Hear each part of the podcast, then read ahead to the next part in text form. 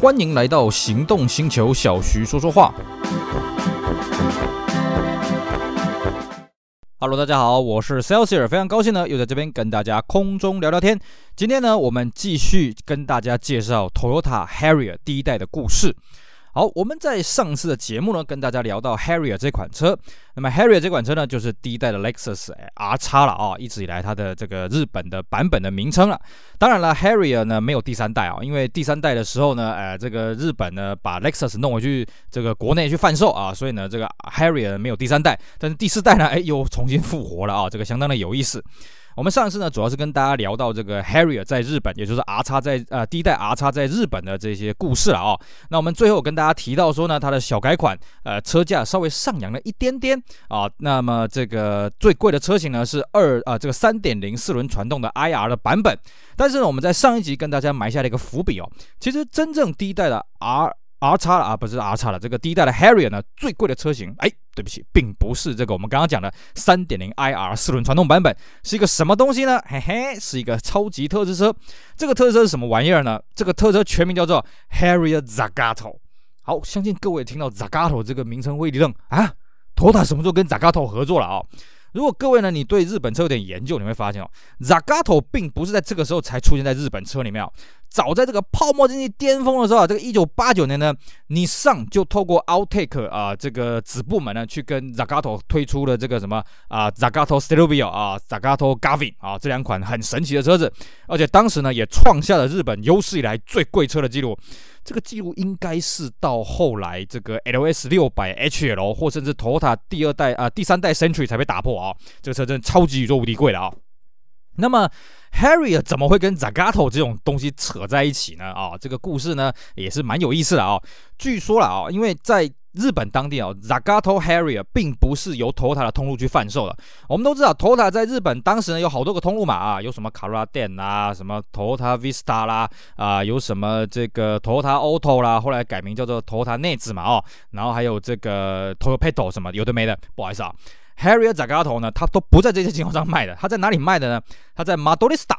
啊，听过 Motorista 表示你对这个 Tota 真的是蛮有研究的啊，就是 Tota 的这个改装的御用啊，不是御用，就是。Tota 官方的改装的部门呐，哦，那 Zagato 这个车子跟 Motorista 的结合呢，大概是这个样子啊。据说是一九六五年秋天了啊，这个 Zagato 的执行长呢接受访问，那人就跟他问说：“哎呀，你有没有兴趣跟这个海外的这些设计师合作啊？推出款很有个性的车啊？”嗯，那个这个马杜雷斯塔的这个执行长呢，就觉得哎，好像有点道理啊。于是他在一九九七年的春天就去访问了这个意大利的 Zagato 工作室啊。那么一一一拍即合了啊，双方都觉得哎呀，的确。确我们可以来搞一个车子，因为 Zagato 也对头塔合作也是很有兴趣，因为此前没有跟头塔合作过啊、于是呢，这个两边就开始脑力激荡，哎呀，我们这个车要怎么去改装啊什么的。在一九九八年的一月，东京 Auto Salon 发表。啊各位要了解哈，这个东京 Auto Salon 呢，并不是东京车展啊，是东京改装车展啊，这个道理不一样啊。那么，呃，一发表的时候，哇，惊为天人，哇！大家觉得，我天哪，怎么修理车有这么呃帅呃这么有个性？我不敢讲帅气了啊，这么有个性的外形啊！各位，这个 Harrier Zagato 长什么样了？各位自己去 Google 一下啊，这个外形各位看了一定会傻眼，哇，怎么长这个样子啊？那么它一直一直到一九九八年的五月才上市啊，那各位一定觉得很奇怪，哎，你在一月的时候东京 Auto Salon 发表的时候这么有人气，那你为什么拖到五月才上市呢？哎，这里不能怪 Motorista，因为这个车子的外形非常的特别啊，这个外观是手工敲出来的，所以对 Motorista 来讲，哇，为了这个生产这个东西煞费苦心了啊。而且呢，它的车子的宽度呢比一般版宽了八点五公分啊，所以它在这个日本国土安全省这边啊，国土交通省这边要做重新的认证啊。那么它的这个内装也好，它的配备也好，大概是比照了所谓的 G Package 了啊，因为它而且它里面还有这个 JBL。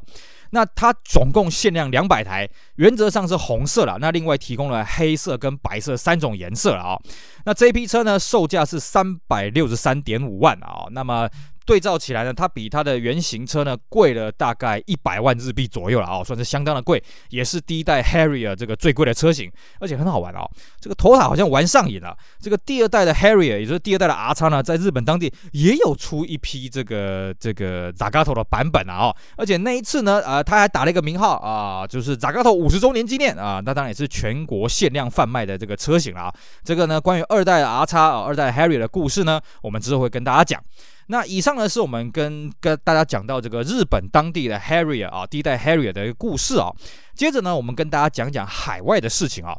我们在上一集有跟大家讲，其实第一代的这个 Harrier 本身在开发阶段就知道它要面向海外，它要成为 Lexus 第一款的这个休旅车。于是呢，当初在外观设计比稿的时候呢，就让这个加州的 Kelty 设计师啊一起来参与。当然最后呢，这个加州的这个提案是被打掉了啊。最后这个外观还是走这个日本这个 Toyota 设计师的这个提案啊。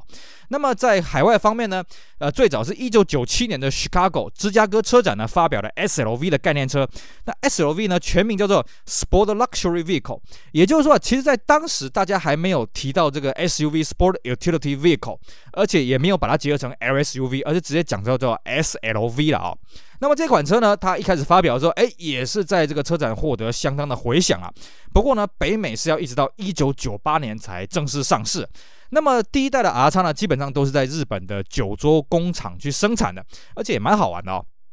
海外版呢跟 GS 不一样哦，我们之前跟大家聊到这个第二代的 GS 啊，这个日规当定呢是四 AT 啊，那海外的 GS 三百呢是五 AT 啊。可是呢，到了 R 叉这边呢，哎，不好意思，这个海外呢跟日本国内版呢，哎，都是一样，都是配四 AT 而已啦啊、那么在外观上来讲呢，这个跟日本国内版基本上大同小异啦。比方说都是采用这个外拉式车门啊，那 C 柱跟 D 柱呢造型都很特别啊、哦。只是呢，海外的这个内部呢稍微有点差异、哦。海外的版本呢标配两百四十瓦的 Pioneer 音响，那选配是 Nakamichi 的音响，跟日规呢有这个 JBL 是不一样了啊、那么这个一开始呢，在海外的版本 VSC 是选配，要一直到小改款的时候呢，哎，才列为标配。那台湾这边的市场呢，是一九九九年的九月二十八号呢，在台湾发表。其实，在七月就开始接单了哦。而且呢，一九九九年当年呢，R 叉三百的配额只有四百台，而且呢，在发表之后一个月卖光光。那当时呢，台湾只有发表单一的车型啊。其实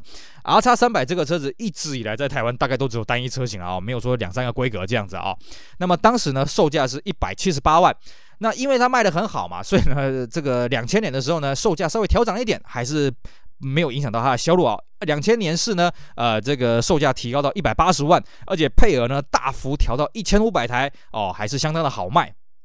哦，那么在海外的版本，也就是台湾这边的版本呢，一样有这个中央这个内建整合资讯荧幕，但是少了这个卫星导航了哦。而且呢，海外的版本的音响呢，也是内建的哦。内建的音响的好处是什么呢？不怕被偷。坏处是什么呢？非常难改啊，因为在那个年代啊，音响真的很容易被偷了哦。那么海外的版本的引擎呢，跟这个日规基本上就是少了二点二啊，就是三点零的这个 EMZ 啊，VVTi 两百二十三匹啊。那么至于在台湾的这边的配备，算是相当的不错了哦。这个前座双前座内侧都有中央扶手，那手套箱内有六片 CD 啊，驾驶座两组记忆，自动大灯，后出风口，真皮方向盘，天窗。啊，那么这些呢，很多都是在这个海外呢，是做一个选配的一个动作了啊。那么当然呢，在这个时候，呃，R 叉呢也在海外标榜它是 GOA 的这个车底了啊。那 GOA 这三个字呢，各位不知道是什么意思啊？其实这 GOA 这三个字呢，呃，这个详细拆解出来就没什么意思了啊，就是什么 Global Outstanding Assessment 了啊。这个翻译起来要怎么怎么翻，我也是搞不太清楚。反正就是一个啊、形象化的一个概念，就像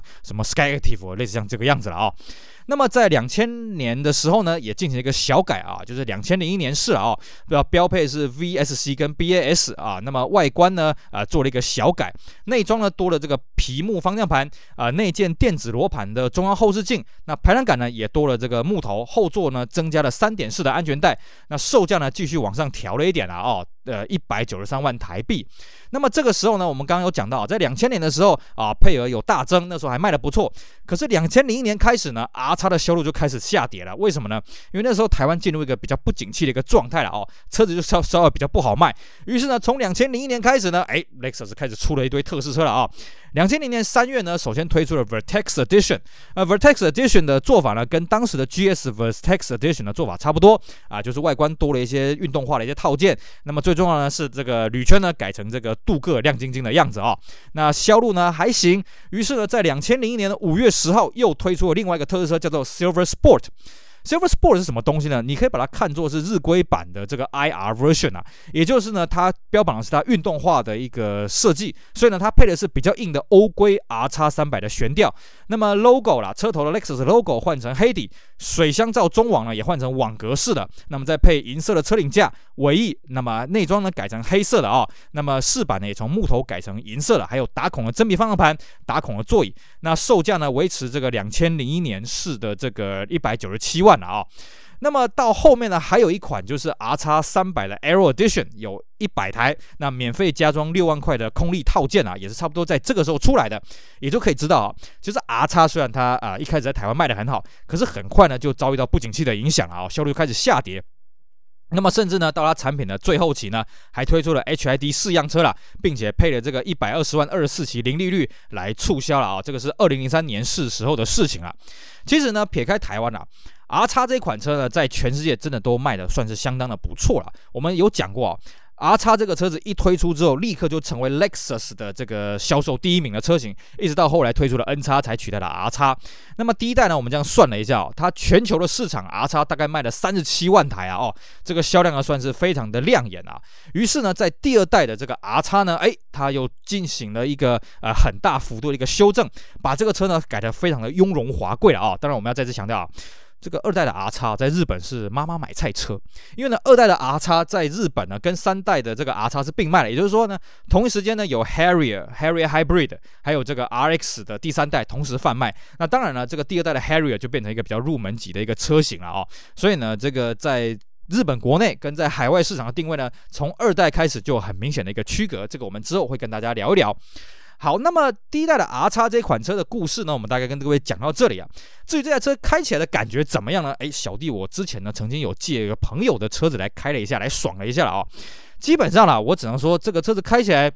嗯，就很拖沓。你会开 Corolla，你会开 Camry 呢？这个这个车子你也可以开得得心应手了哦。这个车子一样有拖沓它平易近人的特性，而且呢，在当时来讲，我不得不说，以第一代 R 叉当时来说，这个车的内装真的是很高级啊。你比起同时间的 BMW X5 啦，比起这个 ML 啊，你可以觉得这个双 B 的车子可以一边凉快去了啊。R 叉这个配备呢，真的这个视觉看起来哇，都是这个米色的真皮啊，啊，都是这个核桃木啊，什么看起来就爽啊，看起来就开心呐、啊。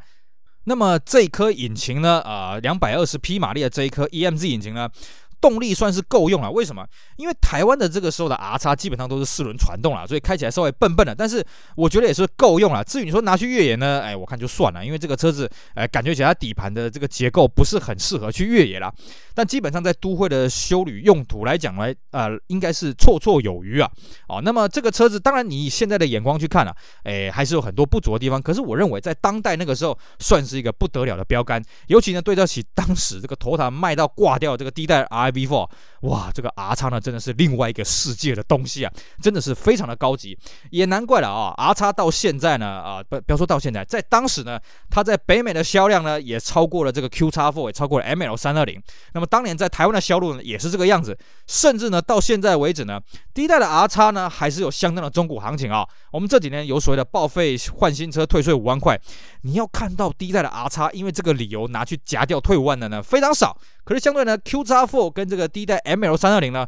我们在报废场看多了啦啊。这也真的是难怪，因为这台车真的是蛮呃蛮高级的，而且也没什么问题啊，开到现在基本上这个没什么通病可言了啊。那这个车又相当的平易近人，又相当的保值哦。所以呢，如果各位有兴趣要找一台啊九零代后期的 LSUV 呢，我个人也真的蛮推荐，你可以去找第一代的 R 叉啦。当然，我个人比较喜欢这个第一代的后期，因为第一代前期那个车头车尾的造型呢，哎看起来比较呆一点了，后期的造型呢看起来比较运动化，而且后期的这个头灯呢改成金钻的，尾灯呢也改成金钻。啊，看起来这炯炯有神啊，这个视觉上的效果也比较好。那么内装的配备呢，后期也看起来比较高级。这个呢，提供给大家做个参考。OK，好，以上呢就是我们今天节目内容，跟大家聊一聊呢这个第一代 Toyota Harrier 啊，还有一款神奇的特仕车叫 Harrier Zagato，以及呢第一代 R 叉在海外市场还有台湾市场的一个表现。希望大家会喜欢，也希望大家去支持我们其他精彩的音频节目。我是 Celsior，我们下回再聊喽，拜拜。